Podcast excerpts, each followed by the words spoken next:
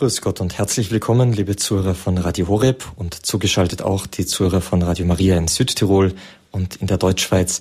Herzlich willkommen heute am Pfingstsonntagabend. Mein Name ist Peter Sonneborn und ich freue mich, dass Sie sich Zeit nehmen, heute Abend an diesem Hochfest noch eineinhalb Stunden über ein sicherlich sehr interessantes Thema nachzudenken.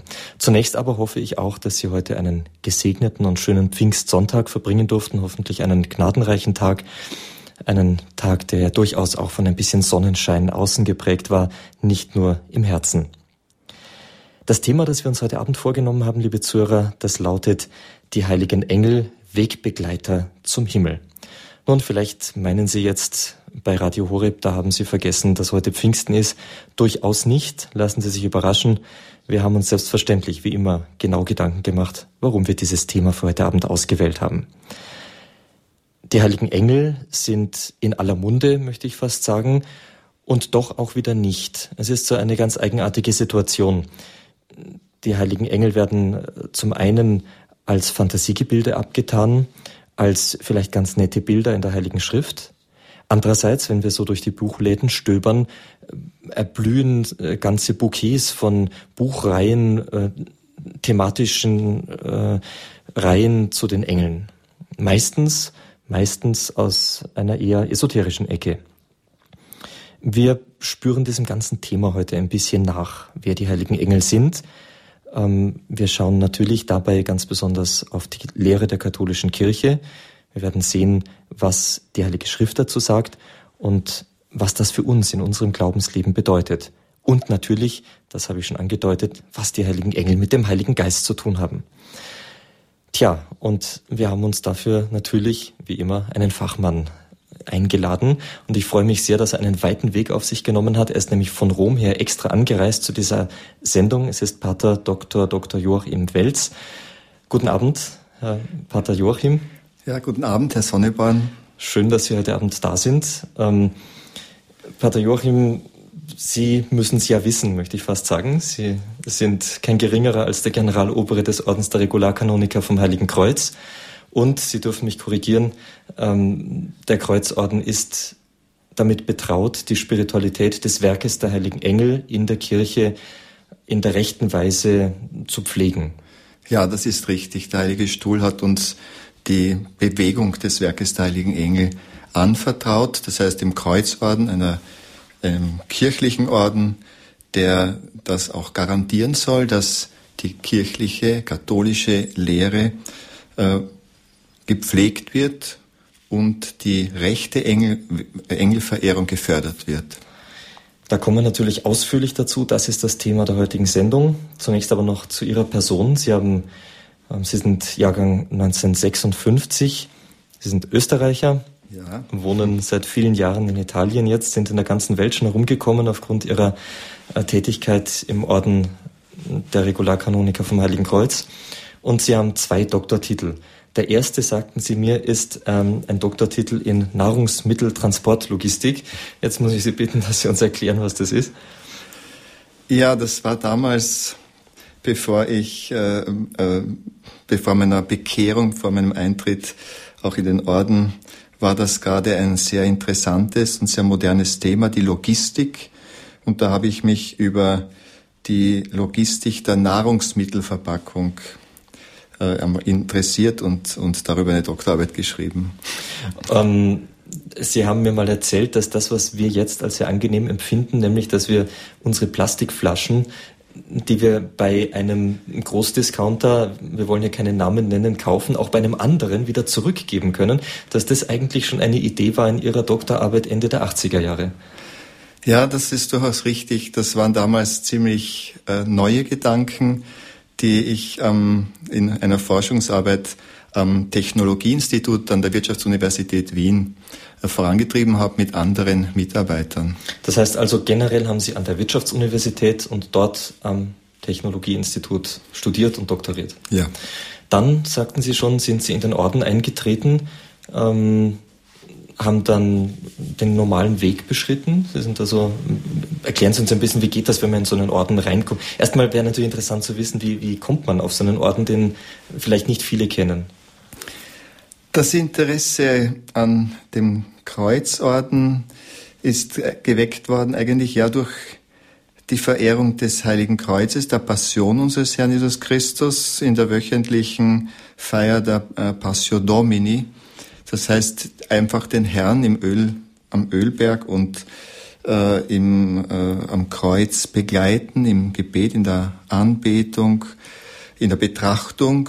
Und das hat mich sehr berührt, weil ich wollte eigentlich einfach nahe bei, bei Christus sein. Und das habe ich dann, so habe ich diesen Orden äh, gewählt und bin da eingetreten. Und wie läuft das dann ab, wenn man jetzt sagt, oh, das ist klasse, also die Gemeinschaft, die, die gefällt mir einfach. Was macht man dann? Ja, dann äh, ist ein äh, ganz ähm, offizieller Weg da einzu, einzuhalten. Man muss zuerst ein Ansuchen schreiben, dann muss man als Kandidat aufgenommen werden, dann, dann wird man Postulant, Novize und wird dann äh, zur ersten Profess zugelassen. Dann kommen normalerweise, wenn man das Priestertum anstrebt, die Studien. Ähm, Entschuldigung, kleine Unterbrechung. Die Profess, das wäre ähm, für den Laien auf dem Gebiet? Die Profess, das ist, äh, das sind die sogenannten Gelübde der Armut, der Keuschheit und des Gehorsams, den äh, in der Kirche die Ordensleute, das heißt die Mitglieder von äh, Instituten der Gottesweihe äh, ablegen. Und da gibt es zuerst die zeitlichen Gelübde, das heißt eine, die Ablegung dieser Gelübde, die Gottesweihe dieser Menschen, dieser jungen Menschen für ein Jahr, dann für drei Jahre und schließlich die sogenannte ewige Profess. Und während dieser Zeit der zeitlichen Gelübde darf man da schon das Studium beginnen? Ja, während der zeitlichen Bindung an den Orden beginnt man normalerweise schon die Studien für das Diakonat und Priestertum, das heißt den Eintritt in den Klerikerstand, bedarf es dann allerdings schon einer festen Bindung an den Orden, das heißt der ewigen Gelübde, weil der Ordensmann normalerweise seinem Institut inkardiniert wird, ähnlich wie der Weltpriester äh, der Diözese, seiner Diözese inkardiniert wird. Und was ist der Schritt, mit dem man in den Klerikerstand aufgenommen wird? In den Klerikerstand wird man durch die Diakonatsweihe aufgenommen. Das heißt, ähm, Sie haben also Philosophie, Theologie wie üblich für das Priesteramt studiert und wurden dann später nochmal zum Studium geschickt. Sie haben noch einen zweiten Doktortitel und diesen in Kirchenrecht, wie Sie mir verraten haben. Ja, den habe ich in Kirchenrecht gemacht das ist ja eine nette Sache mit dem Kirchenrecht. Ich meine, ähm, ich, ich habe irgendwie noch als ähm, hier tätig bei Radio Horeb lernt man ja viele Menschen kennen, die dieses Studium absolviert haben. Ich habe noch niemand kennengelernt, der jetzt wirklich gesagt hat, oh Kirchen, endlich darf ich Kirchenrecht studieren. Hat man Ihnen das aufs Auge gedrückt oder haben Sie es gern gemacht? Also, um ehrlich zu sein, ursprünglich hatte ich nicht gedacht, dass ich nochmal ein Studium würde machen müssen aber es ist mir dann, äh, hat mir dann schon große Freude gemacht, weil ich gesehen habe, dass die Kirche als eine sichtbare Struktur, ja, als eine Gesellschaft in dieser Welt auch eine Ordnung braucht und diese Ordnung zum Gedeihen der Kirche sehr wichtig ist.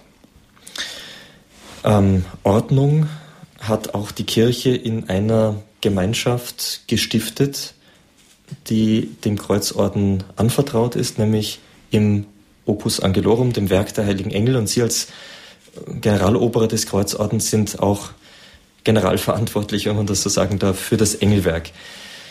Ähm, das Engelwerk, das hat ja viele Schlagzeilen gemacht, positiv wie negativ. Und ich glaube, vielen Menschen ist da viel Negatives auch im Sinn geblieben. Ähm, die Kirche hat sich intensivst mit dem Engelwerk auseinandergesetzt. Im Jahr 1992 gab es eine, das Ergebnis einer umfassenden Prüfung aller Schriften ähm, des Engelwerks, das ja auch ähm, mit einer Privatoffenbarung einhergeht. Ähm, Inzwischen sind schon wieder viele Jahre vergangen, fast 20, und es hat sich wieder viel getan. Gerade im letzten Jahr hat die Kirche nochmal einen, einen ähm, sehr schönen Schritt getan. Ich würde Sie bitten, dass Sie uns mal ein bisschen sagen, was ist denn das Engelwerk und ähm, wie ist dieser Werdegang des Engelwerks bis zum heutigen Tag fortgelaufen? Ja, vor etwa etwas über 60 Jahren ist äh, die Frau Gabriele Bitterlich, äh, hat diese Inspiration gehabt, äh, dass die Engel, die heiligen Engel in der Kirche eigentlich mehr verehrt werden sollten. Sie hat dann auch sehr, sehr die Not der Priester gesehen, auch in ihrer Umgebung. Sie war in, der, in Innsbruck, in einer Studienstadt, wo, wo eben auch die Universität war, viele Priester, viele junge Priester da waren. Die Not der Priester und die Dringlichkeit des Gebetes für die Priester. Und so hat sie, äh, haben sich dann einige Menschen und immer mehr Menschen um sie geschart. Und äh, so hat sich diese Bewegung des Werkes der Heiligen Engel äh, schön langsam herausgebildet, zuerst in Innsbruck und dann äh, später auch auf der ganzen Welt, zuerst in Europa, dann auch auf, in Übersee. Diese Vereinigung, diese Bewegung hat natürlich eine große Begeisterung gehabt und wie das so ist bei diesen Bewegungen in der ersten Phase, auch eine, äh, eine große charismatische Bewegung. Also diese Bewegungen sind am Anfang immer haben so eine, eine sehr starke charismatische Phase, sich stark ausgebreitet. Die Frau Gabriele Bitterlich hat dann auch, hat ja auch äh, Privatoffenbarungen gehabt und ist in dieser Zeit immer mit dem Ortsbischof von Innsbruck zusammen in, in Kontakt gewesen, der sie geführt hat, auch Seelenführer vorgeschlagen hat und diesen Weg ist sie dann gegangen. Die Bewegung ist nach ihrem Tod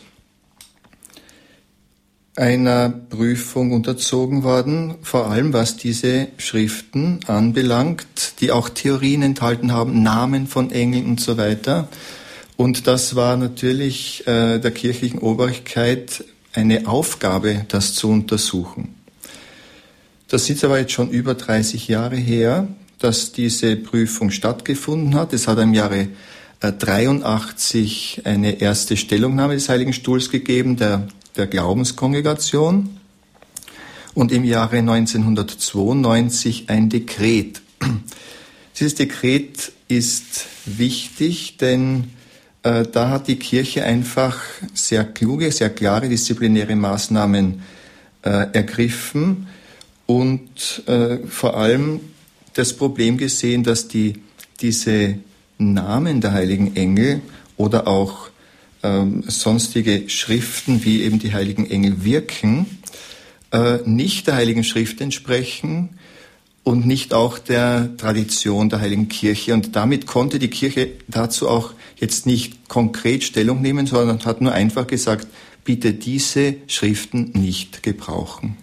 Das heißt irgendwie mit anderen Worten, die Kirche hatte, weil es durch die Privatoffenbarung hier offenbar zu einer zu einem Mehr an Information gekommen ist, kein Kriterium zu sagen, es ist richtig oder falsch.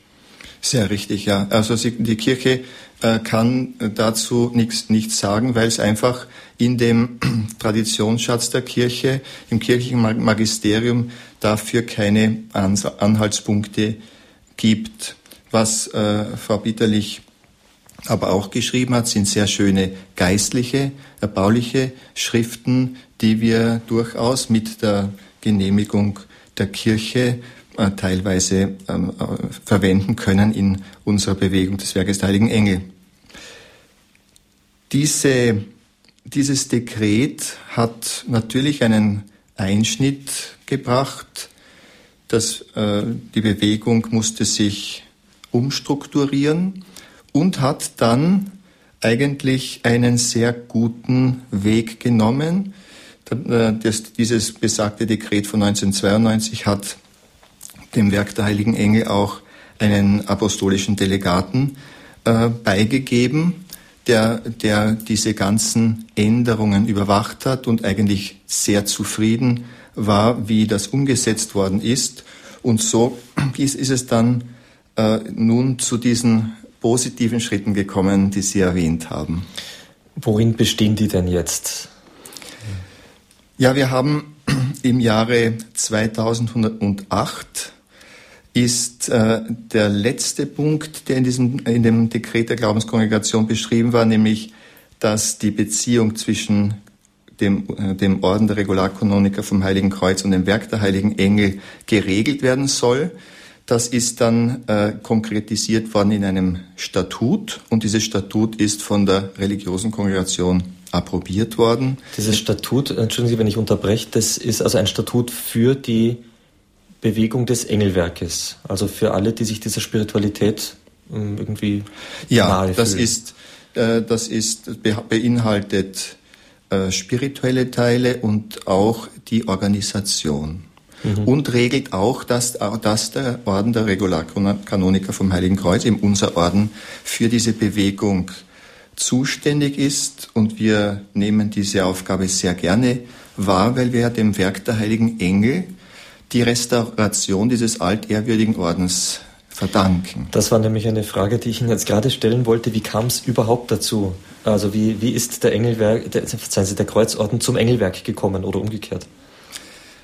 Ja, der Orden der Regularkanoniker vom Heiligen Kreuz, dem übrigens auch zuerst der heilige Theotonius, äh, äh, der heilige Antonius von Padua äh, angehört hat, ist ein sehr alter Regularkanonikerorden, wie etwa die Prämonstratenser, kommt aus dem Jahre 1131 und ist dann aufgelöst worden von einer äh, antiklerikalen oder antikirchlichen Regierung in Portugal.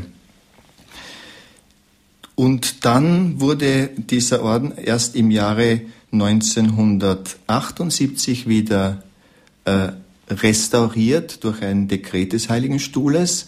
Und um diese Restaurierung haben sich Mitglieder, priesterliche Mitglieder des äh, Werkes der Heiligen Engel bemüht. Also ist diese, steht dieser äh, unser Orden dem Werk der Heiligen Engel äh, ganz nahe. Und die Kirche hat jetzt, wenn ich Sie richtig verstanden habe, auch durch das Dekret, Sie haben gesagt, es ging hier um die Umsetzung des letzten Punktes, also sozusagen wie eine Abarbeitung der erwähnten Punkte des Dekretes. Ähm, es ging also darum, das Verhältnis zu regulieren und die Kirche hat sozusagen gesagt, okay, da gibt es den Kreuzorden, der hat sowieso eine Affinität zum Engelwerk, ähm, denen geben wir das jetzt in die Hand und die kümmern sich darum, dass alle, ich sag mal, Laien, Priester, die interessiert sind, ein, ähm, ein, ein, eine gewisse Struktur vorfinden, in der sie eine Spiritualität mit den heiligen Engeln leben können. Genau. Ähm, die Kirche hat im letzten Jahr noch einen weiteren Schritt getan, der sozusagen das Engelwerk noch ein Stück weiter in, in das kirchliche Leben integriert. Vielleicht beschreiben Sie uns mal, was da äh, das Wesentliche dran war.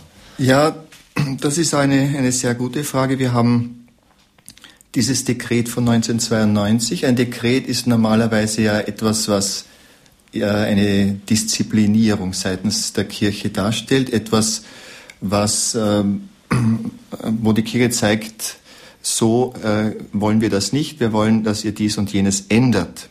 Dieses Dekret ist auch publiziert worden in Acta Apostolicis Sedis und die Bischöfe und alle Verantwortlichen der Kirche haben dieses Dekret auch gekannt. Ähm, verzeihen Sie, Acta Apostolicis Sedis, das wird nicht jeder kennen, vermute ich. Was ist das?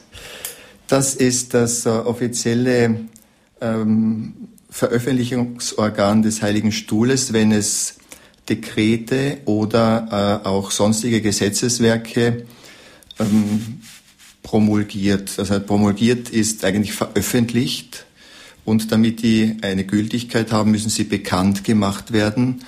Und das ist, äh, das sind die sogenannten Acta Apostolicae Sedis, die also, Akten des äh, Apostolischen Stuhles. Gut, danke. So, und ähm, das wurde also, das, das Dekret wurde veröffentlicht. Das war sozusagen der, der Anfang dieser Jahre, die Sie uns schon zum Teil jetzt beschrieben haben, wo, die, ähm, wo also die Korrekturen greifen mussten. Und das mündete dann ähm, nicht, nicht zuletzt auch in dieser Entscheidung vom letzten Jahr. Genau, und letztes Jahr, dann am 2. Oktober, am Schutzengelfest, hat die Glaubenskongregation dann die neuesten ähm, Entwicklungen des Werkes der Heiligen Engel den Bischöfen dargestellt und hat gesagt, dass nunmehr keine Probleme bestehen bezüglich des Werkes der Heiligen Engel, weder äh, doktrinärer Natur noch disziplinärer Natur und dass kein Hindernis bestünde, diese Bewegung in den Diözesen zuzulassen und zu fördern.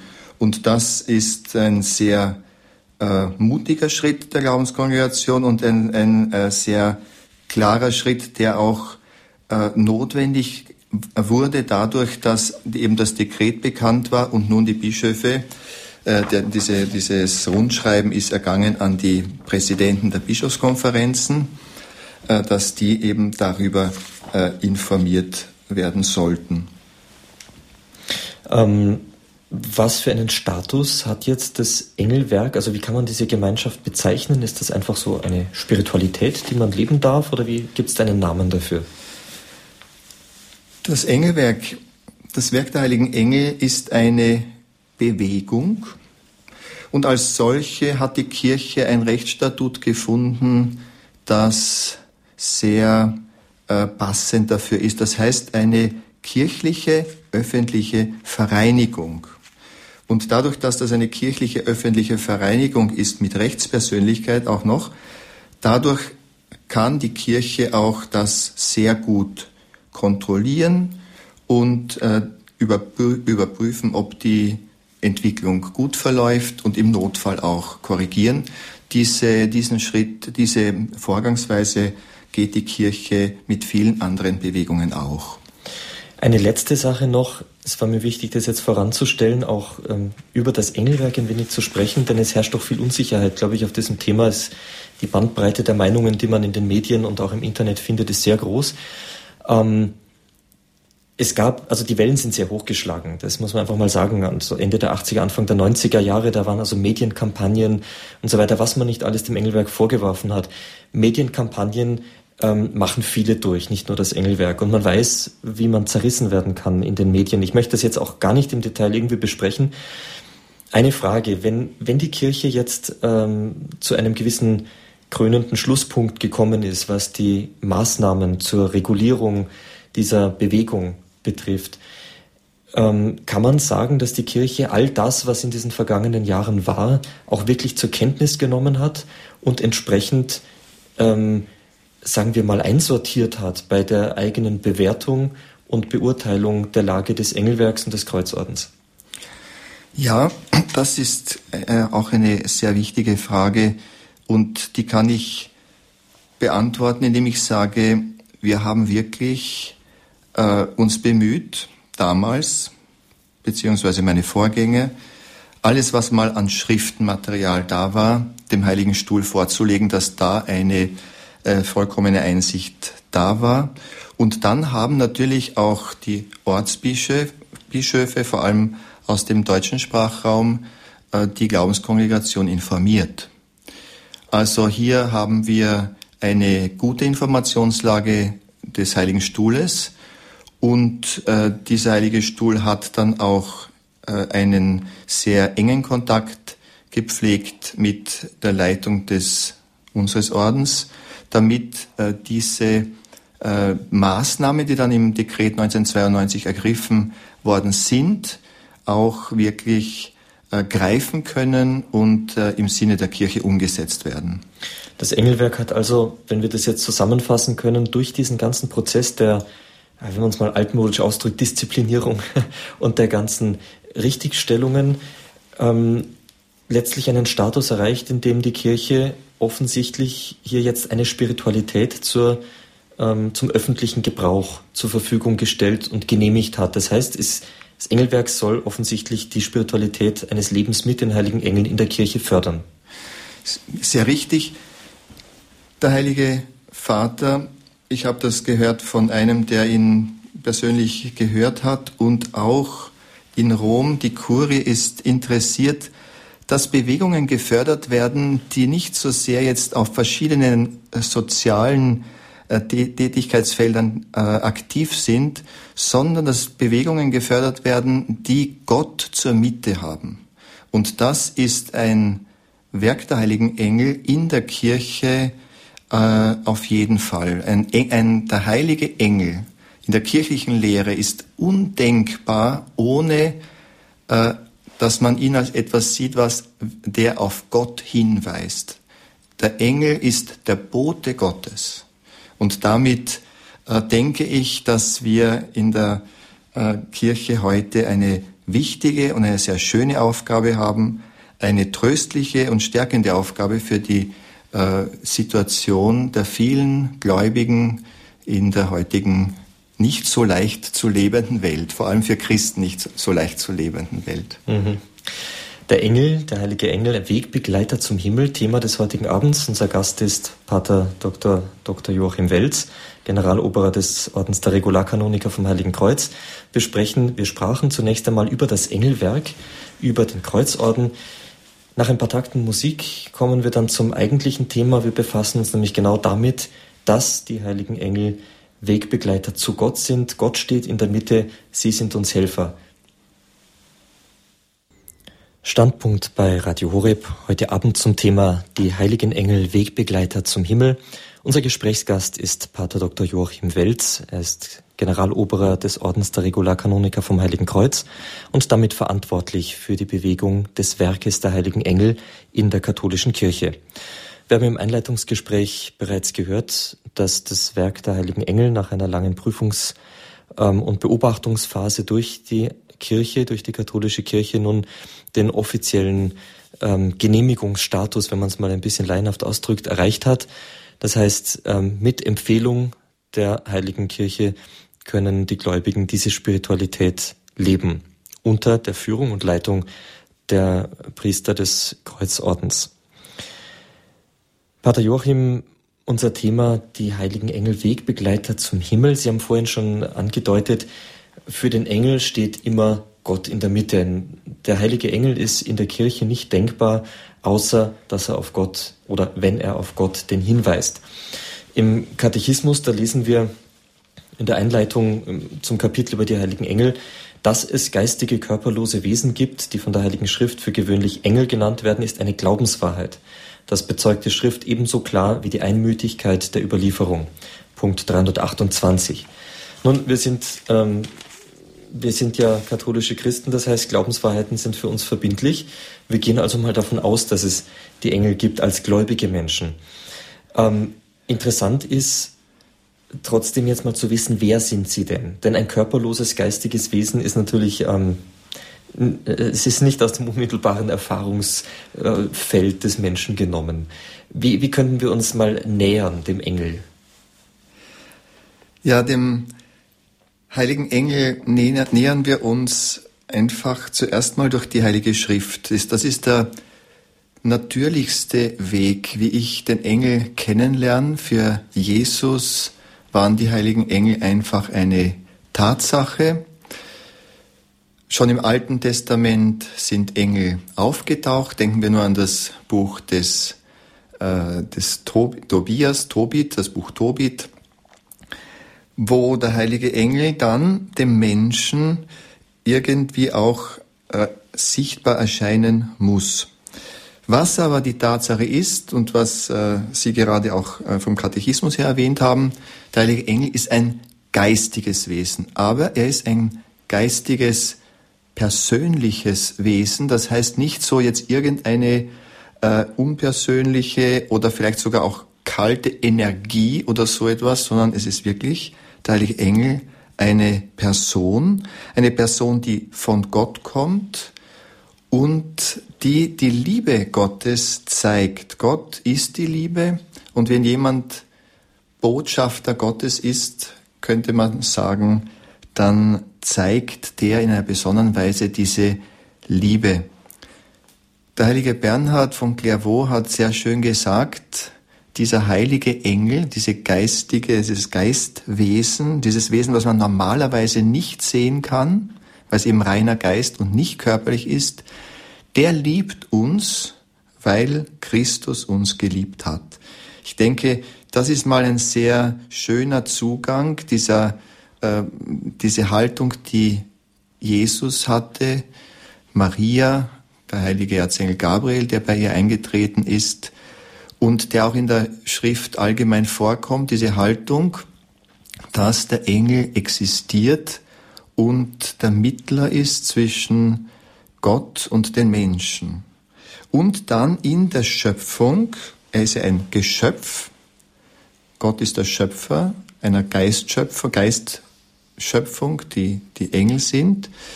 Und dieser, äh, dies, dieses Geistgeschöpf liebt uns als Person. Ich denke, das ist für uns wichtig, gerade wenn wir am Pfingstsonntag jetzt äh, über dieses Thema sprechen. Es ist nicht von ungefähr.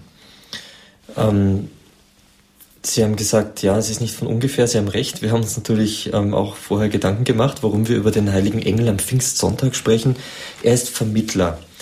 Heute am Pfingstsonntag, also ich möchte jetzt noch eins dazu sagen. Wir haben natürlich in eineinhalb Stunden nicht die Zeit, jetzt alle ähm, Argumente kritisch abzuwägen, ob jetzt vielleicht die biblischen Erzählungen von Engeln vielleicht doch nur Bilder und Symbole sind. Ich möchte nochmal betonen, wir gehen jetzt in dieser Sendung davon aus, äh, dass die Kirche in 2000 Jahren eine gewisse Vorarbeit geleistet hat und uns sagt, ähm, es gibt Engel und sie sind wirklich Personen, wie Sie das jetzt auch gerade dargestellt haben. Äh, nur, dass wir jetzt uns nicht des Vorwurfs ähm, schuldig machen, dass wir hier unkritisch sozusagen über die Tatsache hinweggehen, ob es, ob es denn nun in der Heiligen Schrift da irgendwelche Interpretationsmöglichkeiten gibt. Heilige Engel, ähm, da nehmen wir die Heilige Schrift auch äh, einmal beim Wort, sind Wesen, geistige Wesen, wie Sie gesagt haben, die äh, Vermittler zwischen Gott und dem Menschen sind. Ähm, wenn wir heute Pfingsten feiern, dann denken wir an die sieben Gaben des Heiligen Geistes, die zwölf Früchte, die wir hervorbringen sollen, wenn wir den Heiligen Geist in unserem Herzen haben und ihn ans Werk lassen. Wie können wir uns das jetzt vorstellen? Wir sehen doch in der Heiligen Schrift zum Beispiel, der Heilige Geist ist auf die Jünger herabgekommen in Sturmesbraus mit Feuerflammen, hat die Menschen ergriffen und, und zu innerst umgewandelt, aus Feiglingen richtig mutige Männer gemacht. Er spielt zum Beispiel äh, bei, bei der Vermittlung der Geistgaben der heilige Engel auch eine Rolle. Ja, durchaus. Und da müssten wir wahrscheinlich ein bisschen doch in die Theologie hineingehen, weil äh, warum ist das jetzt so? Warum kann ich einfach sagen, der Heilige Geist ist sozusagen, äh, äh, bedient sich des Heiligen Engels, bedient sich der Heiligen Engel als Mitarbeiter, bedient sich der Heiligen Engel als Knechte, könnte man sagen, als Diener des Heiligen Geistes.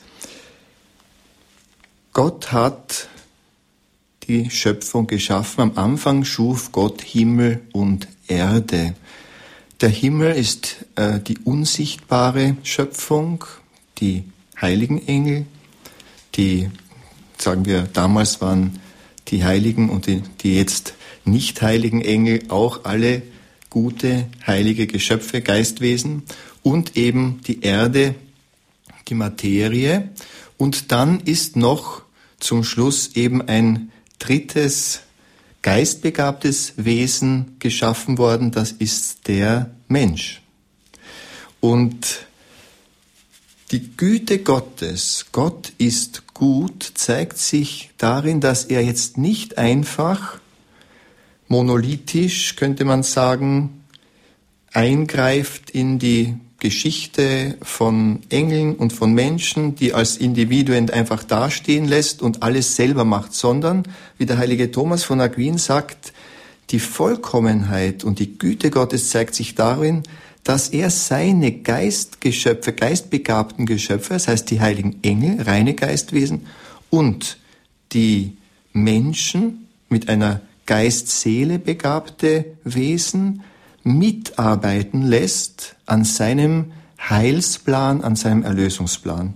Und da lässt er genauso wie er die, wie er uns in der Kirche zusammenarbeiten lässt, Kirche als Communio, Kirche als Gemeinschaft, wo auch die Priester eine ganz bestimmte Rolle eben mit dem priesterlichen Amt haben, mit dem heiligen Amt in der Kirche und damit besondere Diener des Herrn sind, des äh, Gottes des Sohnes, so können wir sagen, äh, können wir die heiligen Engel als reine Geistwesen, als heilige Wesen dem Heiligmacher zuordnen, dem Heiligen Geist, und der bedient sich der heiligen Engel zu unserer Heiligkeit, zu unserer Heiligung, in unserem Alltag. Und hier werden die heiligen Engel die Gaben des Heiligen Geistes in uns zur Entfaltung bringen. Ähm, ja, vielleicht, ähm, ich wollte jetzt gerade fragen, ob wir uns vorstellen können, wie das denn geht. Ich möchte die Frage kurz zurückstellen und doch nochmal, ähm, wenn Sie sagen, Vermittler des Heiligen Geistes, Mitarbeiter, ähm, dann denke ich daran, also wenn ich eine Aufgabe von jemand bekomme, dann bin ich ja hier nicht nur so ein, ein mechanisches Werkzeug, sondern wenn ich eine Aufgabe ausführe, dann mache ich diese Aufgabe auf meine Art und Weise. Und wenn ähm, jemand anders eine Aufgabe ausführt, macht er die gleiche Aufgabe auf seine Art und Weise. Ähm, können wir uns das bei den heiligen Engeln auch ein bisschen so vorstellen, dass jeder so mit dem, was er da von Gott äh, bekommt zur Vermittlung, auch äh, sozusagen selber ein bisschen umgeht, menschlich gesprochen? Ja, doch, der heilige Engel. Und ich äh, denke da ganz besonders an den heiligen Schutzengel, der ja uns immer an der Seite ist. Und das ist ein alter, guter katholischer Glaube, dass der durchaus als eine selbstverantwortliche Person arbeitet und die von Gott geschaffene Gnade. Der einzige Schöpfer ist Gott. Gott ist der Schöpfer. Gott hat alles gut gemacht. Aber diese von Gott geschaffene Gnade, die vom Heiligen Geist in unser Herz schon bei der Taufe hineingelegten Gaben, die fördert der heilige Engel auf seine Weise und in einer ganz besonderen Weise, weil er ist ja zu uns gesendet.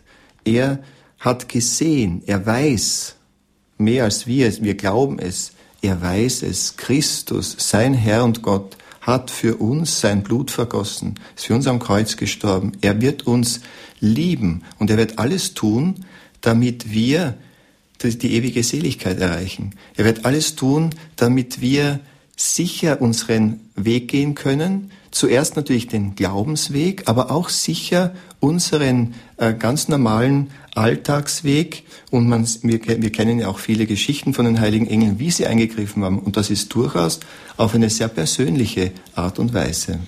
Jetzt muss man sich doch fragen, also wenn wir als Menschen zu, Wort, zu Werk gehen, müssen wir oft am Ende des Werkes äh, uns eingestehen, dass wir doch das eine oder andere verpatzt haben, auch wenn es im Großen und Ganzen fertig geworden ist. Und was immer wir da tun, ob das jetzt eine, ähm, ein mechanisches Werk ist, ob das äh, etwas Geistiges ist, ob wir jemandem helfen, wir können nie vollkommen sein. Geht uns dann nicht auch bei dem heiligen Engel als Mittler zwischen der reinen, vollkommenen Gnade Gottes, die uns geschenkt werden soll, und uns auf diesem Weg etwas verloren, dass der, der heilige Engel in seiner Geschöpflichkeit, er ist ja von Gott gemacht und damit irgendwie von seinem Wesen her natürlich auch begrenzt, äh, geht da nicht etwas verloren? Der heilige Engel ist Geschöpf, das ist klar. Der heilige Engel ist aber ein geistiges Geschöpf mit Verstand und Willen begabt, das weit über unsere menschlichen Fähigkeiten hinausragt. Und das steht auch im Katechismus drinnen. Der heilige Engel ist jetzt nicht so eine äh, verspielte Putte, wie wir vielleicht das in manchen äh, äh Darstellungen auch in Kirchen äh, sehen oder, oder ähm, auch betrachten können, sondern er ist eine ganz, eine gewaltige geistige Persönlichkeit, die da steht und die durchaus in der Lage ist, uns wirklich im Sinne Gottes zu helfen. Er macht auch deswegen keine Fehler, weil er ja, wie es uns Jesus selber erklärt hat, unablässig das Angesicht des Vaters schaut, also unablässig in der Anbetung Gottes steht. Deswegen auch heilig, was ja aber auch bei uns Menschen eigentlich Vollkommenheit bedeutet, wenn sie auch hier auf Erden nie so vollkommen ist wie Sehr da im Himmel. Aber, ja, genau. Ja. Mhm. Ähm, Sie haben gesagt, der heilige Schutzengel. Wir haben das Thema allgemein gewählt, die heiligen Engel, Wegbegleiter zum Himmel. Ein ganz besonderer Wegbegleiter zum Himmel ist sicherlich der heilige Schutzengel. Können Sie uns da ein bisschen was sagen über diese Tradition? Wie kommt die Kirche dazu zu sagen, dass jeder Mensch so seinen Schutzengel hat, der ganz persönlich mit ihm geht? Einerseits äh, kennen wir ja schon diese alte, äh, diese Stelle aus dem Alten Testament, aus dem Exodus, siehe, Exodus, siehe, ich werde einen heiligen Engel vor dir her senden. Diese Aussage betrifft in erster Linie das Volk Gottes, das auserwählte Volk Gottes. Und dann, äh, nachdem äh, Christus die Kirche gestiftet hat, ist äh, das neue auserwählte Volk Gottes, die Kirche, wir Getauften, die einer ganz besonderen Gnadenhilfe bedürfen, damit sie eben durch diese Fairnisse dieser Welt äh, durchkommen. Und da hat sich sehr schnell äh, diese, dieser äh, Glaube an den heiligen Schutzengel äh, stark durchgesetzt und äh, ist immer stärker auch vervollkommnet worden. Und das ist eigentlich eine ganz wichtige Sache, weil äh, wirklich wir als einfache Menschen oft viele Dinge unseres geistlichen Lebens nicht so gut äh, erkennen können wie unser geistlicher Begleiter, der heilige Schutzengel. Eine sehr, eine sehr schöne äh, Schutzengelgeschichte finden wir schon in der Apostelgeschichte wie der heilige Paulus nach dem Gefängnisaufenthalt vom heiligen Engel befreit wurde und dann an die, an die Tür klopft und die Magd hat ihm nicht aufgemacht, weil sie gemeint hat, das wäre der Schutzengel vom heiligen Petrus. Das heißt, dieser Engelglaube ist genauso alt wie die Kirche selber. Mhm. Ähm wir haben jetzt gesprochen von den Gaben des Heiligen Geistes, weil das heute sich natürlich anbietet, am Pfingstfest darüber zu sprechen. Sie haben uns schon gesagt, dass der Heilige Engel in besonderer Weise auch dem Heiligen Geist zuarbeitet, würden wir menschlich sagen. Ähm, was tut er denn sonst noch? Ich meine, jetzt am Pfingsten, diese Gaben sind natürlich nicht nur für den heutigen Tag, die sind ja für jeden Tag des Lebens. Aber was können wir uns so vorstellen? Was ist die Bandbreite der Tätigkeit eines heiligen Engels oder eines Schutzengels, der den Menschen jetzt äh, zum Himmel führen soll. Ja, ich denke, dass das eine ganz wichtige Sache ist, die die Gläubigen von heute als tröstliche Botschaft äh, erfahren sollen. Der heilige Engel ist eigentlich der, der uns als kraftgewaltige, geistige, heilige Person auf unserem ganz normalen, alltäglichen Lebensweg zum Himmel hin begleiten soll. Er hat natürlich und bleibt immer in dieser ersten Aufgabe der Anbetung Gottes, des Lobpreises Gottes. Die heiligen Engel können gar nichts anderes als in der ständigen Gottesschau diesen wunderbaren Gott anbeten. Aber dann hat der heilige Engel, gerade der heilige Schutzengel, ja auch diese Sendung zu seinem Schützling, zu das, uns. Das heißt, wenn wir uns das versuchen vorzustellen, der tut zwei Dinge gleichzeitig und hat kein Problem damit. Er betet und er tut. Richtig. Der heilige Schutzengel hat damit kein Problem.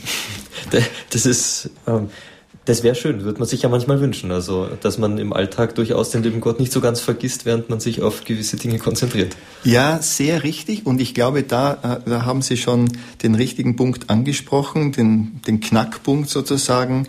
Der heilige Engel ist der, der uns an Gott erinnert.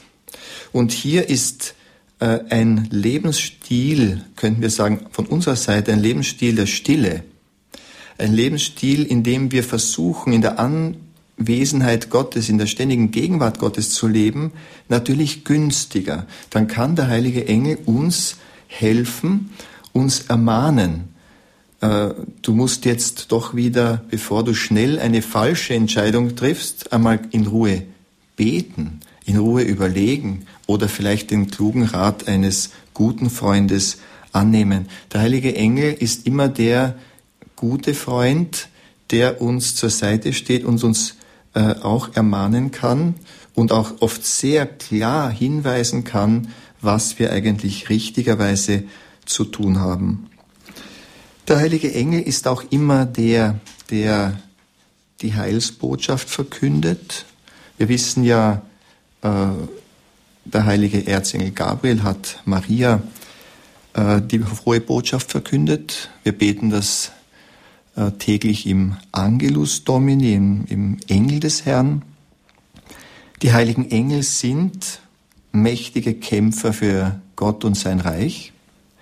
Und wenn wir gerade, gerade Priester, aber auch Menschen, die im Dienst der Kirche stehen, engagierte Christen, Christen, die in verschiedenen Bewegungen tätig sind, die für das Reich Gottes kämpfen, die brauchen da auch diesen übernatürlichen Schutz und Hilfe in diesem Kampf.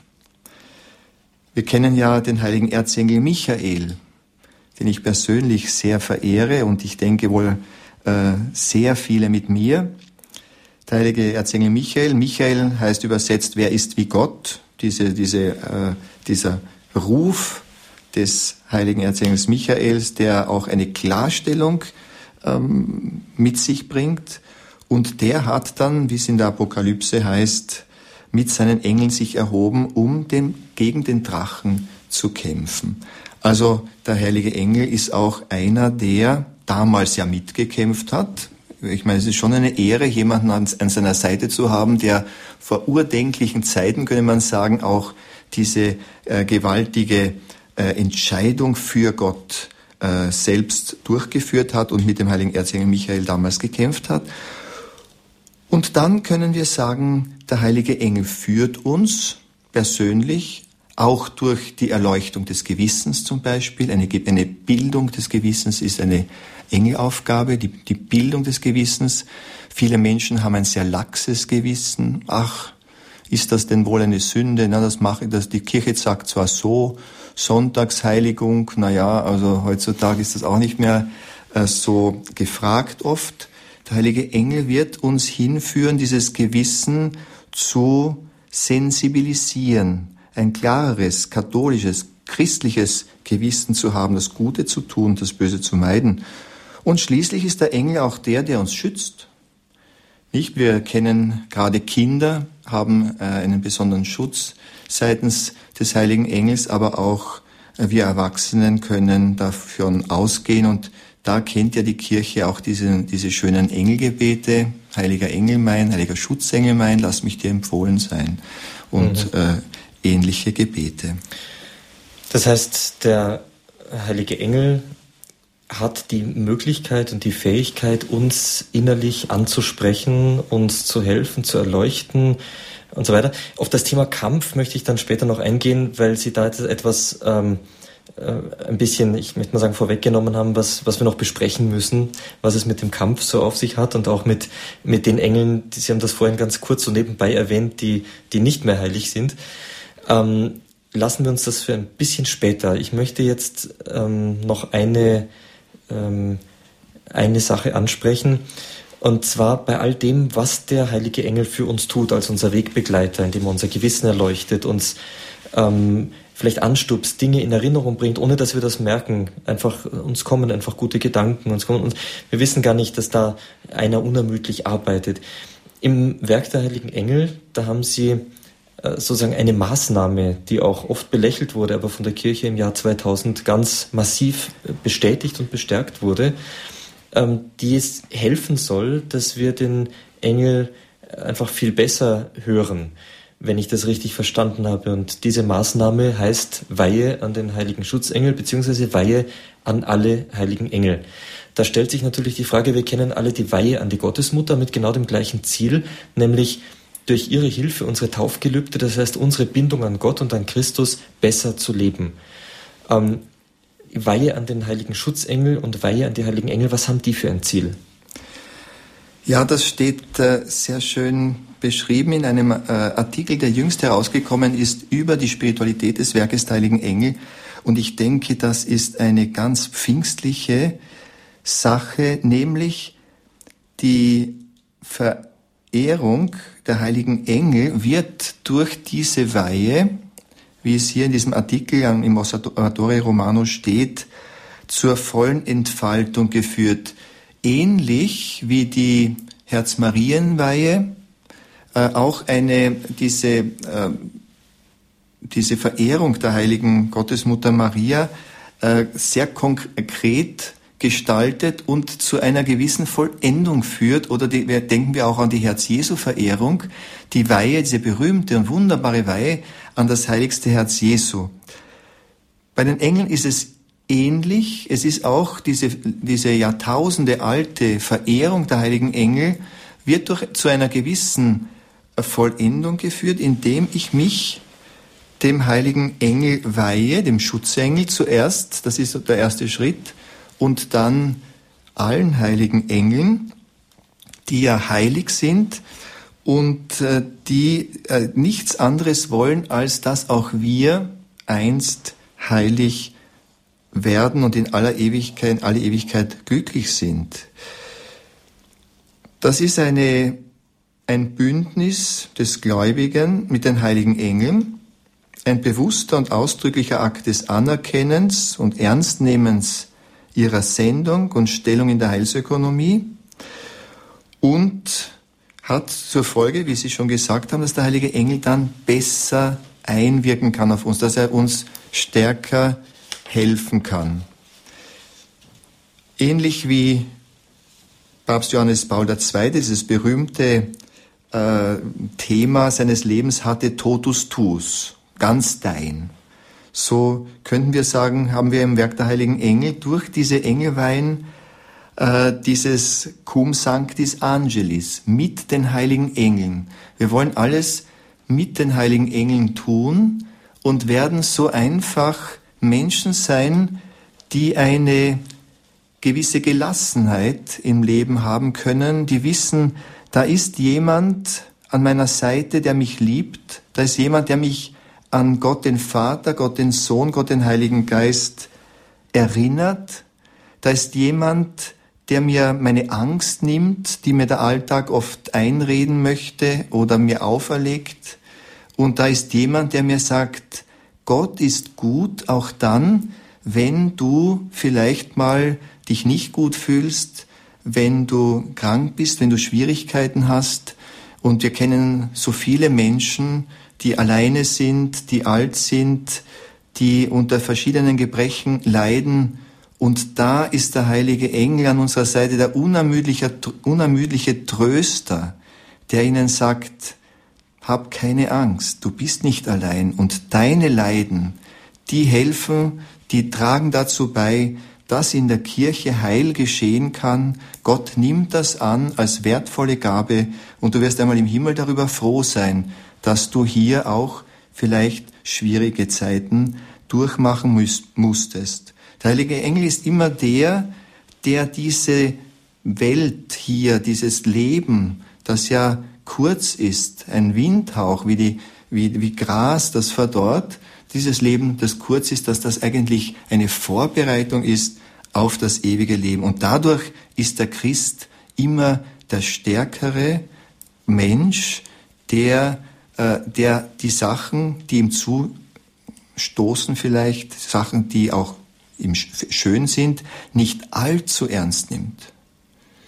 Im Blick auf den Himmel, auf das, was äh, in Wirklichkeit sozusagen Im, im, kommt. Im, genau, im Blick auf den Himmel, der dann äh, in alle Ewigkeit diese Seligkeit ist, die kein Auge je gesehen und kein Ohr je, je gehört hat, die aber denen bereitet ist, die Gott lieben. Und der Engel möchte das. Wir sollen Gott lieben. Er ist der Spiegel dieser Liebe Gottes für uns und wenn wir ein bisschen still werden und, und vielleicht sogar auch äh, diesen Schritt der Schutzengelweihe und der Engelweihe oder nur der Schutzengelweihe im Werk der Heiligen Engel tun, er wird uns daran immer erinnern, Gott ist gut und Gott liebt dich auf eine ganz, ganz, ganz persönliche Art und Weise.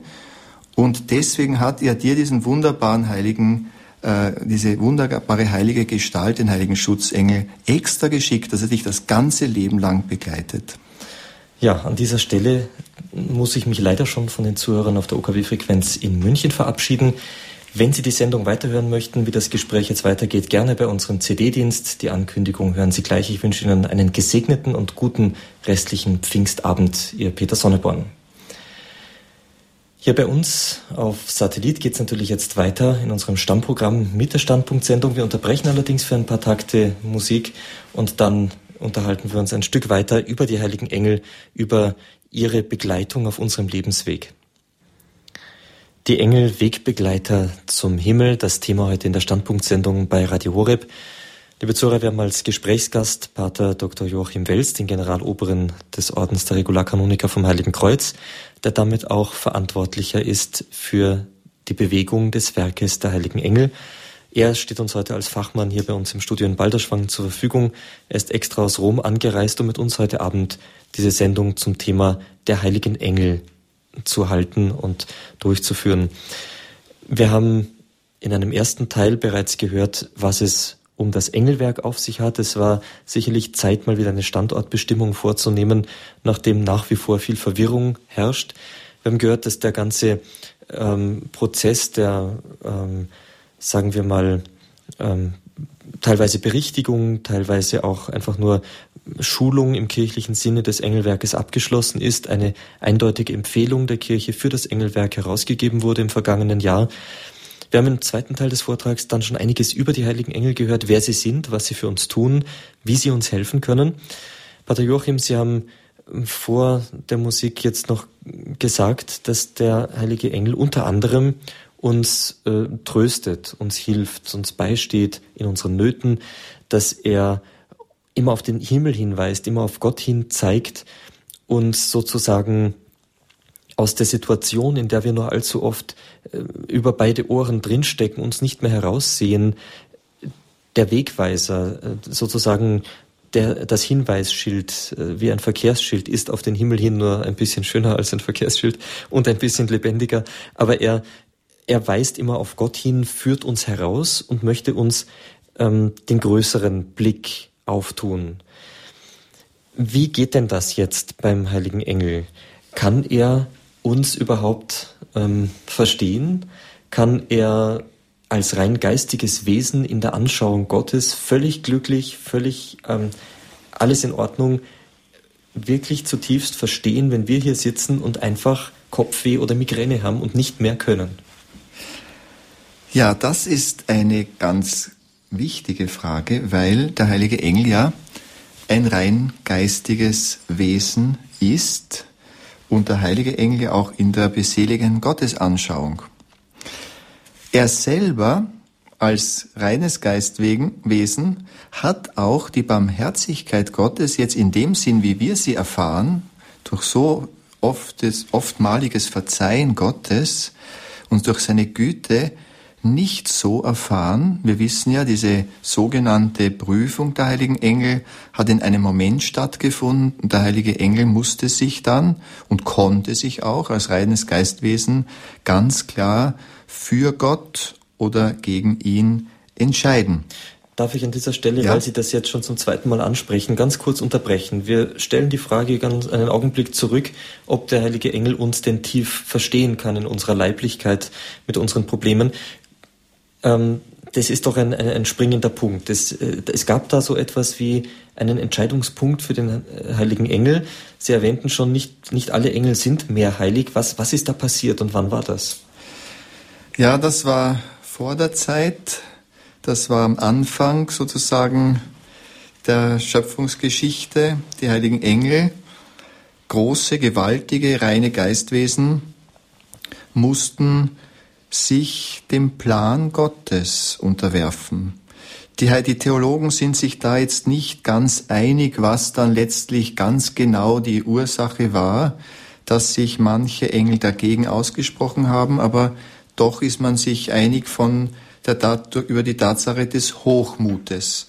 Der Hochmut, der sich einfach nicht beugen will unter den Ratschluss Gottes, der manchmal auch eigenartig aussieht und gerade für so einen wunderbaren Engel, große Gestalt, wie der Engel ja ist, und mit diesen gewaltigen Begabungen, die er hat, als Geistwesen, auch eine geistige Schönheit, die wir uns da jetzt gar nicht so vorstellen können, der wird sich da nicht sehr angefreundet haben mit dem Gedanken der Menschwerdung, Gott Sohn sein Chef, wenn ich das jetzt etwas locker ausdrücken darf, äh, sein Schöpfer will Mensch werden, nicht? Und das, äh, da sind sich die Theologen äh, ziemlich einig. Es muss damals um diesen Plan der Menschwerdung gegangen sein. Und da haben einige von diesen großen Geistern gesagt, nee, da wollen wir nicht mitspielen.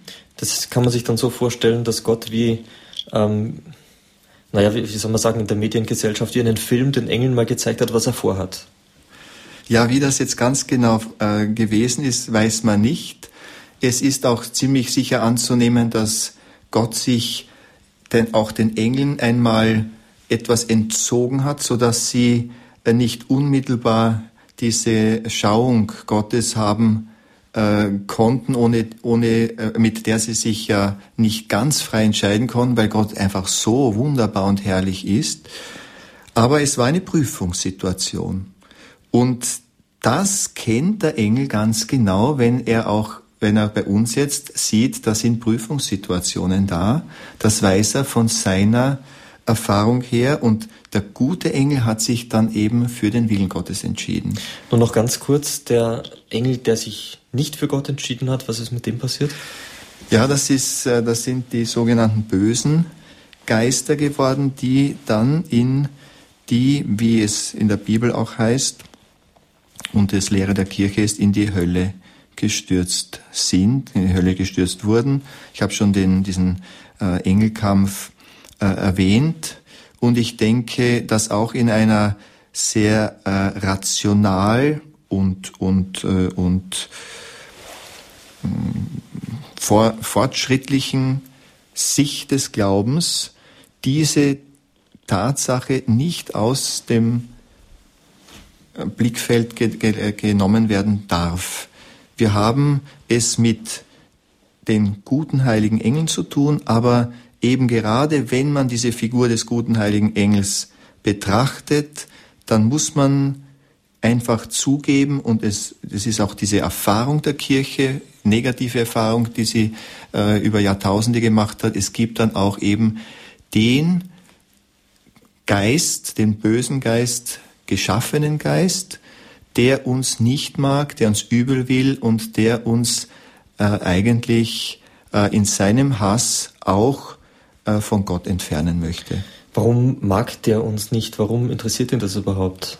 Äh, ja, das ist auch eine große Frage. Ich denke, äh, da, da sind auch die ganz großen Theologen an ein gewisses Geheimnis gestoßen. Das ist das sogenannte Mysterium iniquitatis. Es ist wirklich die Frage, warum gibt es das Böse, den Bösen überhaupt? Wie kann man überhaupt, wenn man logisch überlegt, dann so eine Entscheidung gegen Gott treffen. Noch dazu, wenn man ein reines Geistwesen ist und alle, alle Entscheidungsgrundlagen eigentlich zur Verfügung hätte. Aber da, das erschließt sich der Theologie dann eigentlich nicht. Das ist, das bleibt auch ein Geheimnis. Das heißt, wir erfahren schlicht und einfach als Resultat dieses ganzen ähm, Vorganges, der vor der Schöpfung der Zeit, der Materie stattgefunden hat, dass wir schlicht und einfach jeden Tag äh, darum ringen, das Gute zu tun, Menschen sind, die die Tugend, das gute Leben und darin ihre Freude finden oder eben umgekehrt das Böse tun und versuchen, darin ihre Freude zu finden. Sehr richtig.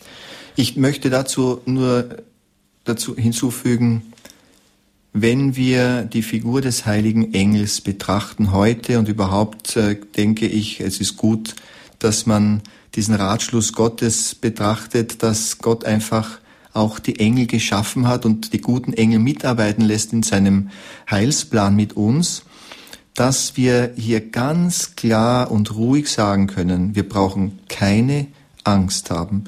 Wenn Gott mit uns ist, dann gibt es niemanden, der uns wirklich zu schaden vermag.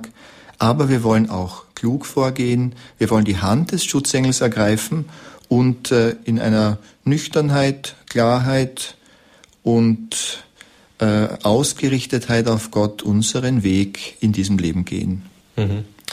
Um die Frage noch abzuschließen, die wir vor diesem Exkurs zur Prüfung und teilweise Fall der heiligen Engel ähm, gestellt hatten.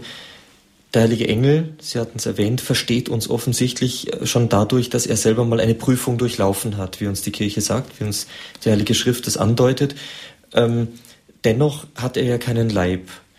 Äh, das heißt, Prüfung, ja, ich muss mich zwischen Gut und Böse entscheiden und so weiter, aber die, die Mechanismen, die bei uns wirken, ähm, die hat er ja nicht erlitten. Wie können wir uns das vorstellen, dass er da doch ganz mit uns fühlen kann? Sehr richtig. der, der Engel hat eben diese Barmherzigkeit Gottes so, wie wir sie erfahren, nicht erfahren. Er ist ein sehr äh, ganz klar auf Gott ausgerichtetes Wesen. Er würde eigentlich äh, das nicht so verstehen, wenn wir einfach jetzt sündigen und immer wieder mal in eine so eine Gewohnheitssünde hineinfallen.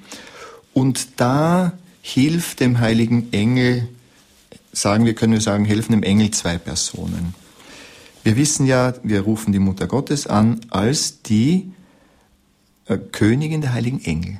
Nicht? Mhm. Und der heilige Engel, der kann man sagen, der sieht die Mutter Gottes in, in ihrer Herrlichkeit als, Königin, als Königin des Himmels und ist sozusagen in diese wunderbare, herrliche Schöpfung Gottes, die Mutter Gottes, also die, die, das Meisterwerk Gottes, können wir sagen, Mutter Gottes verliebt. Wenn man diesen äh, menschlichen Ausdruck auf einen, auf einen reinen Geist anwenden darf.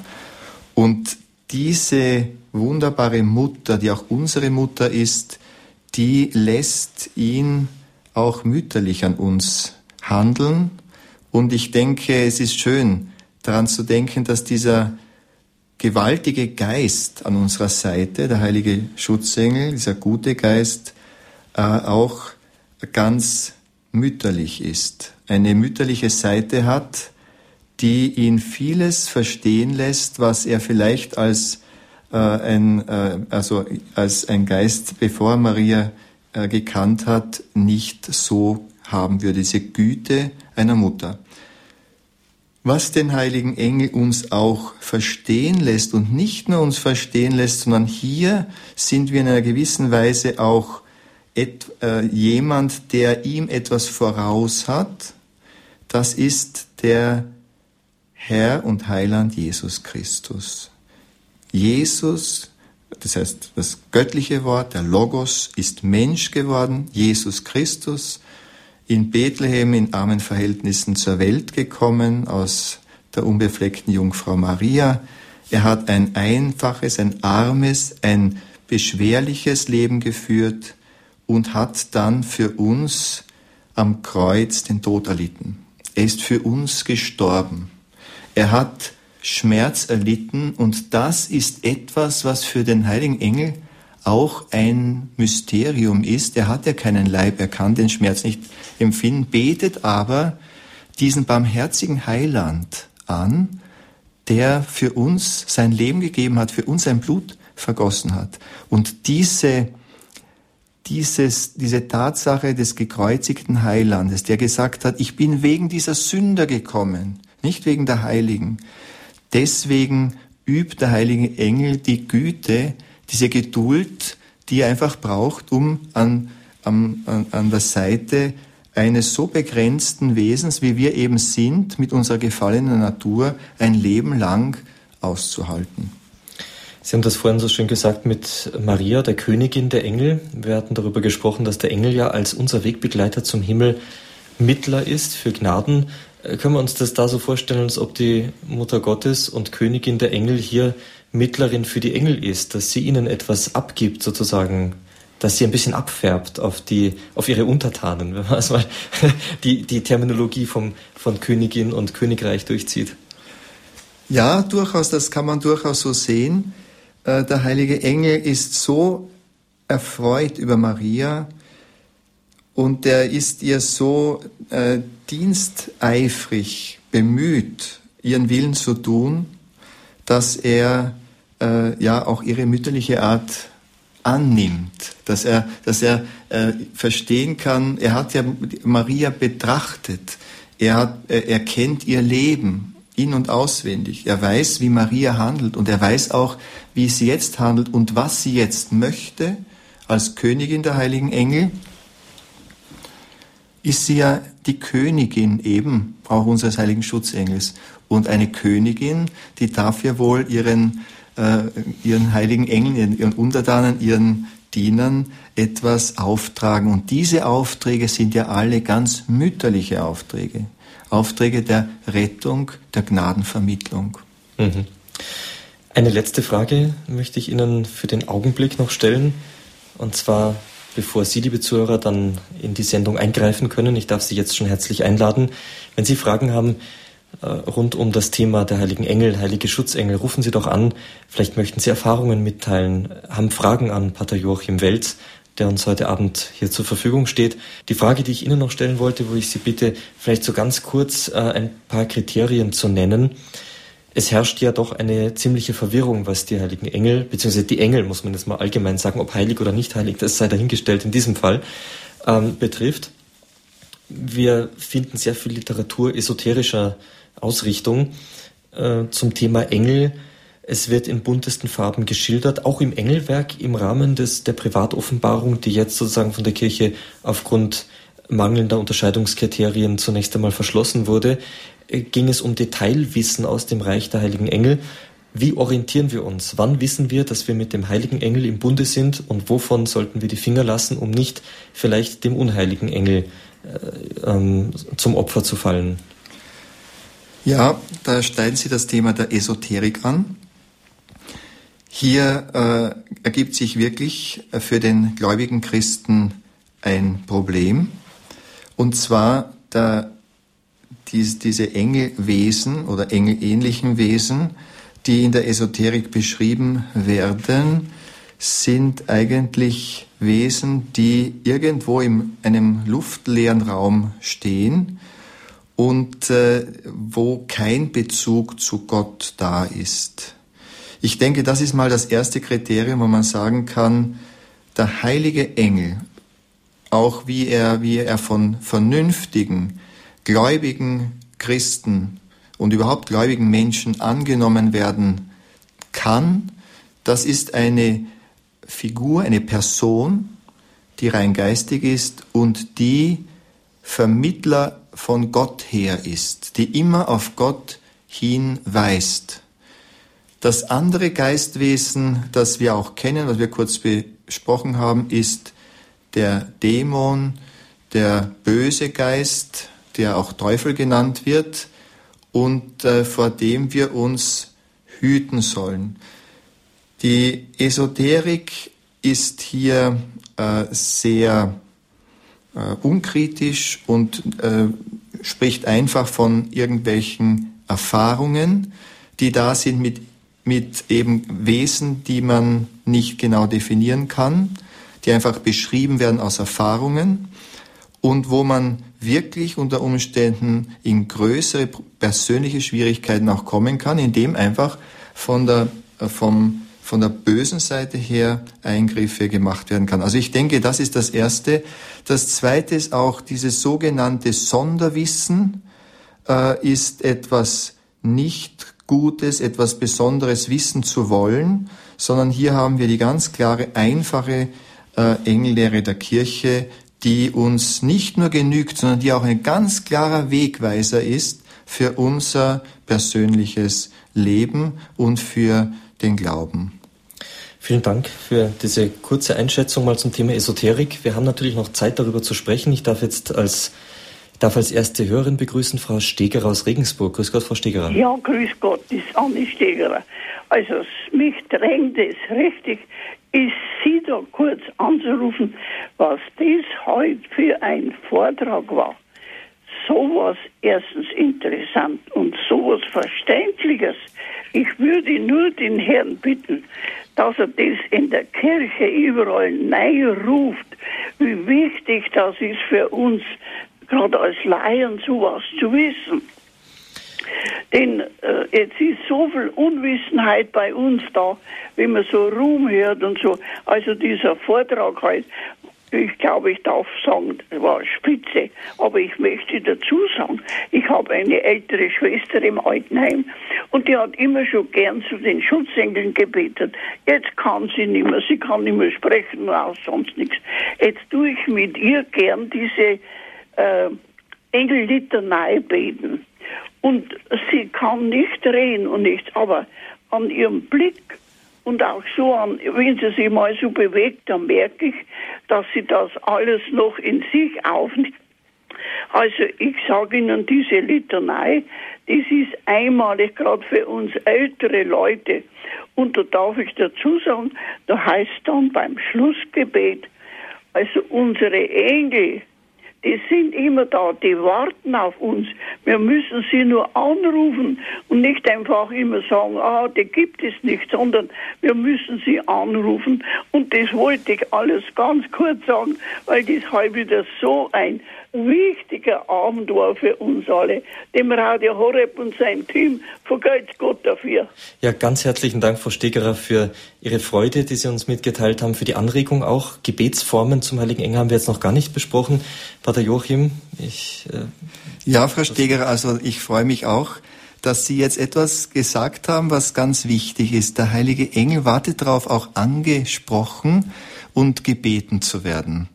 Äh, wir haben oft äh, eine gewisse Sendepause mit dem heiligen Engel und das soll nicht sein. Er steht uns ja zu Diensten, nur er drängt sich nicht auf. Wollen wir ihn wirklich mit, äh, mit Freude uns an ihn erinnern und auch zu ihm beten und ihn bitten, ganz konkret bitten. Und wenn es dann vielleicht manchmal nicht so erfüllt worden ist, wie wir gemeint haben, dass die Bitte erfüllt werden äh, sollte, dann könnte es sein, dass er uns da noch etwas dazu erklären möchte. Und das wird uns auch sagen, nicht auf außergewöhnliche Weise, aber durch ganz konkrete, äh, oft Eingebungen oder Gedanken, die wir dann haben, wo wir sehen, aha, hier darf ich in meinem geistlichen Leben noch wachsen. Ich sage nur zum Beispiel, das, eben das Beispiel der Verdemütigungen. Verdemütigungen nimmt man nicht so gern an. Der heilige Engel meint oft, dass eine Verdemütigung hin und wieder ganz günstig ist und äh, das bringt uns dann auf unserem Weg eben in den, zum Himmel hin auch weiter und wir werden auch Gott, den Heiland, der für uns gekreuzigt worden ist, die Mutter Gottes selber und auch eben den heiligen Engel besser verstehen. Ja, nochmals herzlichen Dank, Frau Stegerer. Herzliche Grüße nach Regensburg und noch einen gesegneten Pfingstsonntagabend. Aus Regensburg ganz in den Norden nach Ankunft, Frau Fechler. Grüß Gott. Ja, grüß Gott, Herr Sonneborn. Und grüß Gott, Herr Pater Dr. Dr. Wels. Äh, dieser Unterschied zwischen Esoterik, den Engeln der Esoterik und, und den Engeln unseres christlichen Glaubens, äh, der ist ja schon angesprochen worden. Ich glaube, es wäre auch noch ein längeres Thema. Denn äh, ich glaube, es ist auch nicht so, dass sie da nur die Dämonen oder die, die bösen Geister anrufen, die Esoteriker, sondern eben diese Geistwesen, die in der Welt sein sind. Und äh, ich, vielleicht ist auch der Unterschied, dass äh, Engel ja auch in unserem persönlichen Gott sind, in seinem Bereich sind. Und Esoteriker, ähm, meiner Meinung nach, haben sie keinen persönlichen Gott mehr, sondern es ist eben der ganze Kosmos voll von Geistwesen, die äh, ja, die eben nicht zu Jesus Christus, dem Gekreuzigten, die ihm nicht dienen, sondern es ist alles so, ja, es gibt auch verschiedene Richtungen verschwommen.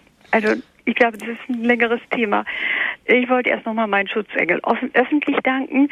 Wenn ich das Lied höre, einen Schutzengel wünsche ich dir, dann sage ich mir immer, ich habe ja einen so guten, das dass ich eigentlich nicht noch einen brauche. Oder gibt es äh, für bestimmte Notsituationen vielleicht doch, ist es ganz gut, wenn man noch ein paar dazu hat, äh, weil es, das heißt ja zum Beispiel auch in dem Lied 14 Engel um mich stehen oder irgendwo. Vielleicht zur Erklärung, Frau, Fechler, für alle, die das Lied, ist sehr unwahrscheinlich, aber für alle Radio Horeb-Hörer, die das Lied Lied nicht kennen von Siegfried Fietz, einen Schutzengel wünsche ich dir.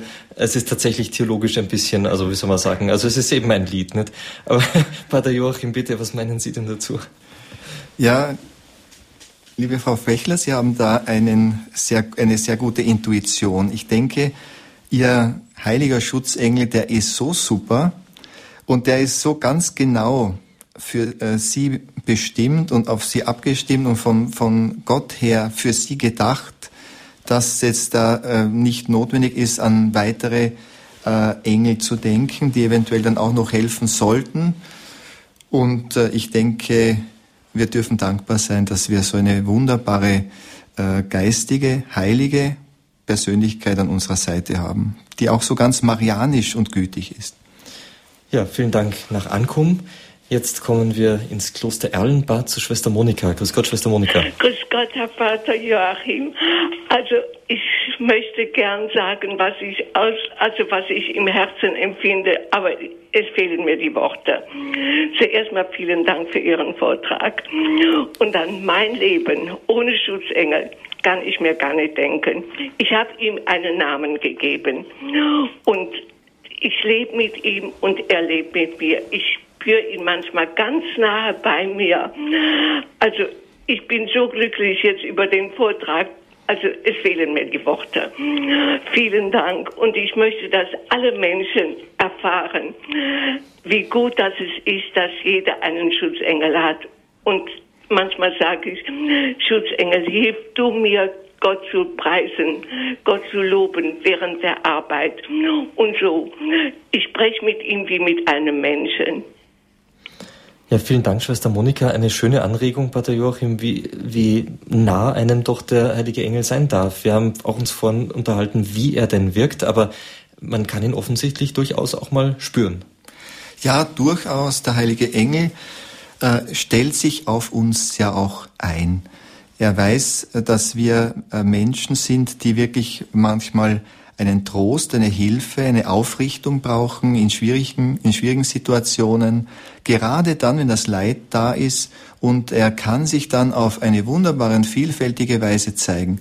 Vor allem, wenn es sich um betende Menschen handelt, vor allem wenn es sich auch um Menschen im Leiden handelt oder Menschen, die in der Betrachtung stehen, das heißt, die schweigen können. Hier wird der heilige Engel sich auf vielfältige und wunderbare Weise auch äußern. Wir wollen diese, diese jetzt gar nicht so sehr als ganz besondere außerordentliche Gnadengaben äh, bezeichnen, sondern das ist einfach das normale Christenleben, das einfach nach dem Willen Gottes, wir wissen nicht warum, es ist auch ein Mysterium, ein Geheimnis, äh, den heiligen Engel an der Seite hat. Das ist so und Gott möchte das und das ist für uns wirklich eine sehr frohe Botschaft. Vielen Dank, Schwester Monika. Ihnen auch alles Gute. Jetzt kommen wir nach Passau. Ich darf eine Dame begrüßen. Guten Abend. Ja, guten Abend. Äh, die erste, der erste Teil ist eigentlich schon von meiner Frage beantwortet worden. Viele Leute sagen, ja, hat denn der keinen Schutzengel gehabt, weil das Unglück jetzt passiert ist. Und da wurde ja schon gesagt, das haben Sie so gut schon gesagt und auch die, eine Hörerin, ja, man muss den Engel auch anrufen. Erstens glauben viele überhaupt nicht an ihn und zweitens, sie rufen ihn nicht an und, und Jesus hat ja gesagt, äh, bittet, dann wird euch gegeben. Also es liegt wirklich oft an uns selber. Oder, und der zweite Grund, warum oft so viel passiert, gerade auf der Straße, das ist ja, dass wir auf die Stimme des Schutzengels nicht hören.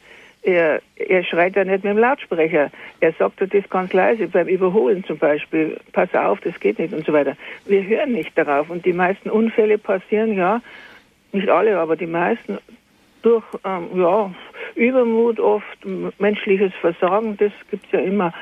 Aber das ist wirklich einer der Hauptgründe. Und dann steht in der Zeitung, der hatte, der hatte einen Schutzengel gehabt, als wenn die anderen keinen gehabt hätten. Das ist wirklich irreführend. Und dann äh, wollte ich noch was ergänzen. Ich ich habe einen sehr guten Kontakt zu meinem Schutzengel und der hilft einem auch in praktischen Dingen, wenn mich etwas fuchst, wie man in Bayern sagt, wenn ich etwas nicht kann oder irgendwas bewegen oder oder so. Ich habe da mal so eine Geschichte gelesen und seitdem bin ich da wirklich, habe ich da die besten Erfahrungen gemacht. Er hilft einem auch, er gibt einem Ideen, wie man da helfen, äh, wie man das Stück jetzt das Praktische da erledigen könnte. Und dann auch ähm, als Beispiel, wie sehr es auch, auf, auf uns ankommt, ob wir ihn verehren. Da gibt es ja die tollsten Sachen, also Geschichten, wo ein Kind äh, zufällig, unter Anführungszeichen, die Notbremse eines Zuges zieht, weil es da oben im, im, im Schlafabteil da so den, den, roten Hebel da so spielerisch betätigt hat. Und es war genau äh, der Moment, in dem sonst ein Zugunglück passiert wäre. Oder was mir selber passiert ist, ich hatte eine heilige Messe aufgegeben äh, am Tag vorher, äh, be bevor das gewesen ist, was jetzt kommt, äh, zu Ehren der heiligen Schutzengel zum Dank äh, für erlangte Hilfe. Und, und da, dann bin ich im, am Steuer eingeschlafen und der Schutzengel ist eineinhalb Kilometer weitergefahren. Ich weiß es genau, wo ich weg war äh, und wo, wo ich dann genau an der Abzweigung, wo ich wieder, wo ich raus musste aus der Straße, wieder, äh, wieder eben aufgewacht bin. Also das ist schon erschütternd, muss ich schon sagen. Das hat mich schon schockiert, weil ich einen Tag vorher eben zu Ehren der Heiligen Engel die Messe lesen habe lassen. Das wollte ich bloß ergänzen als kleine Anregung. Ganz herzlichen Dank. Ich glaube, das waren jetzt wirklich ganz schöne Zeugnisse, Geschichten. Es gibt ja viele davon, aber das mal so live jetzt zu hören von einer Hörerin ist doch ganz beeindruckend, Pater Joachim. Ja, das ist immer sehr erfreulich, wenn und wenn die Gläubigen auch eben, äh, die ich kenne, gerade auch, ich bin ja viel in Italien tätig, wenn die da mit großer Begeisterung erzählen von dem, was äh, sie an sichtbaren Hilfen bekommen haben, das ist dann schon sehr beeindruckend und stärkt auch das, äh, das Glaubensleben. Weil wir dürfen nicht vergessen, dass der heilige Engel ist unsichtbar und er ist eine Glaubenswahrheit für uns. Es ist ein Teil unseres katholischen Glaubens, mit dem heiligen Engel zu leben. Ja, jetzt haben wir noch eine Anruferin, Frau Dülz aus Mainz. Guten Abend. Guten Abend, grüß Gott.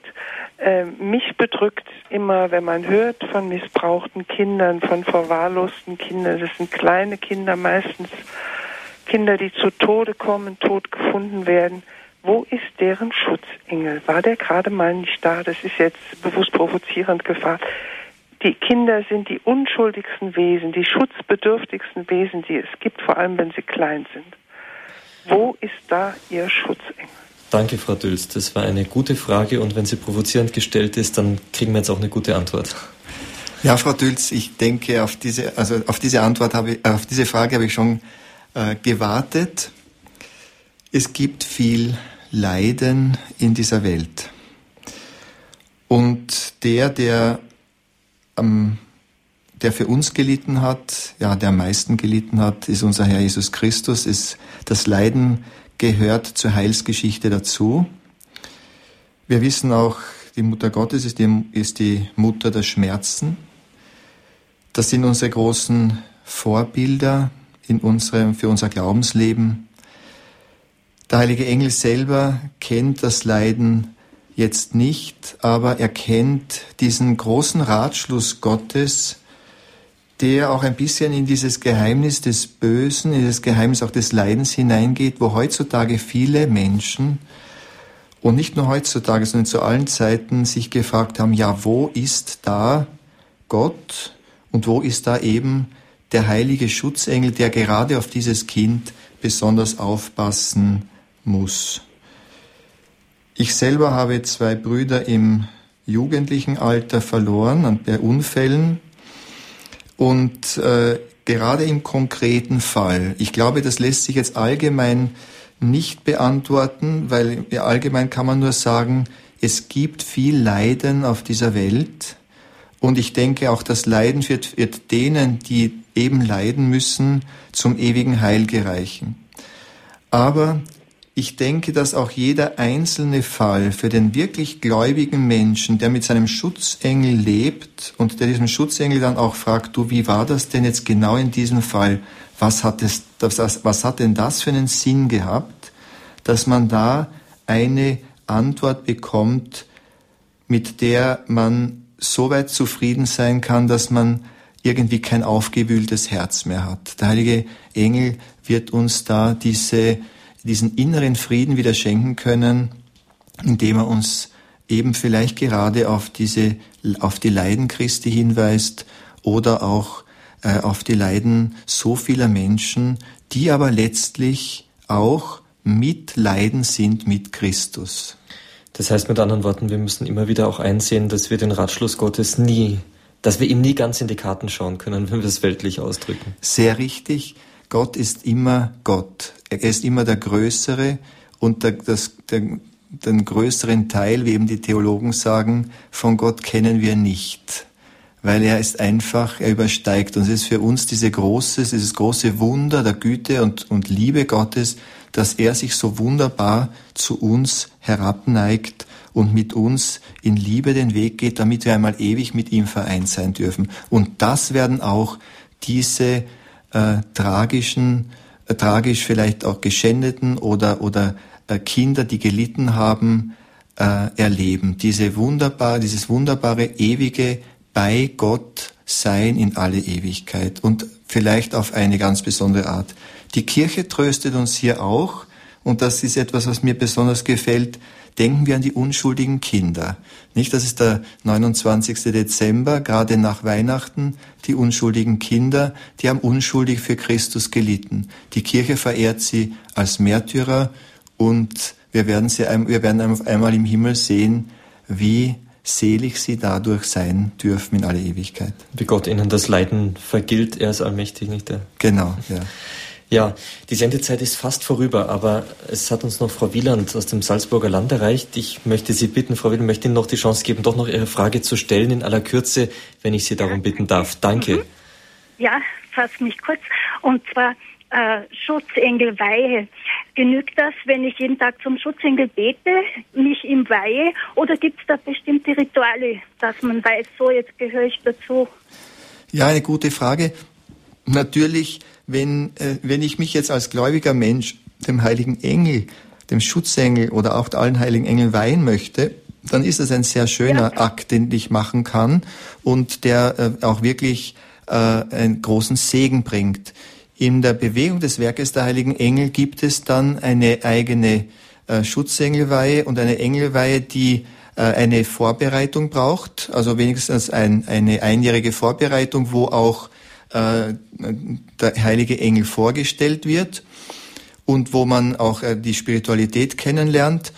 Und äh, das wird dann auch, das findet dann auch in einem einfachen, aber sehr schönen kirchlich approbierten Ritus dann statt in einer Feier mit einem Priester, meistens anhand in einem Einkehrtag oder bei Exerzitien des Werkes Heiligen Engel.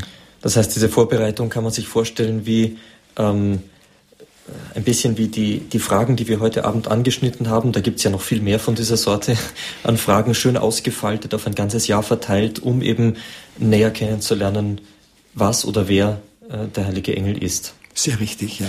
Ähm, ja, jetzt werden vielleicht manche, so wie Frau Wieland, Interesse daran haben, wie kann man sich denn nun näher mit der ganzen Angelegenheit befassen? Wie kann man besser in die Spiritualität hineinwachsen?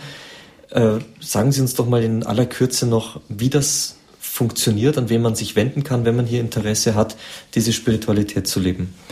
Also wenn äh, ein Interesse an der Spiritualität des Werkes der Heiligen Engel besteht, wir haben im deutschen Sprachraum äh, drei Klöster.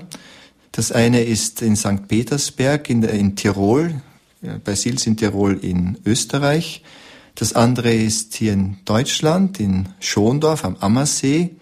Und dann haben wir noch in der Schweiz, äh, in Flüeli, ein Kloster, wo man sich auch einfach hinwenden kann.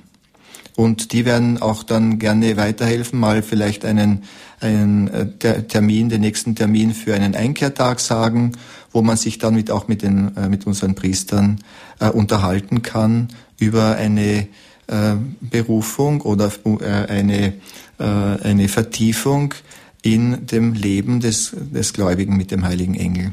Eine Vertiefung dazu zu kommen, dass der heilige Engel wirklich, und das war das Thema des heutigen Abends, zum Wegbegleiter für uns zum Himmel wird. Die Adressen, die Möglichkeiten, sich dahin zu wenden, sind natürlich wie immer auf unserer Homepage dann einsehbar, schon ab heute Abend unter der Rubrik der heutigen Sendung und ab Dienstag dann, morgen ist ja noch Feiertag, auch bei unserem Hörerservice telefonisch zu erfragen unter der deutschen Telefonnummer 08323 9675 110. Ich wiederhole 08323 9675 110. Die heutige Sendung können Sie, liebe Zuhörer, selbstverständlich zum Nachhören auch bei unserem CD-Dienst bestellen.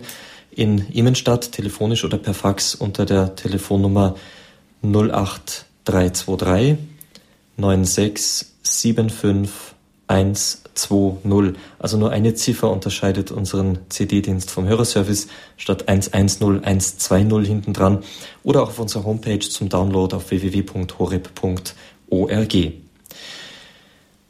Pater Joachim, wie sich das gehört für eine wichtige Sendung. Wir haben bereits überzogen. Wir haben heute einen großen Bogen gespannt. Wir haben einiges über die heiligen Engel gehört. wer sie sind, wie sie uns helfen können, wie sie uns zum Wegbegleiter zum Himmel werden.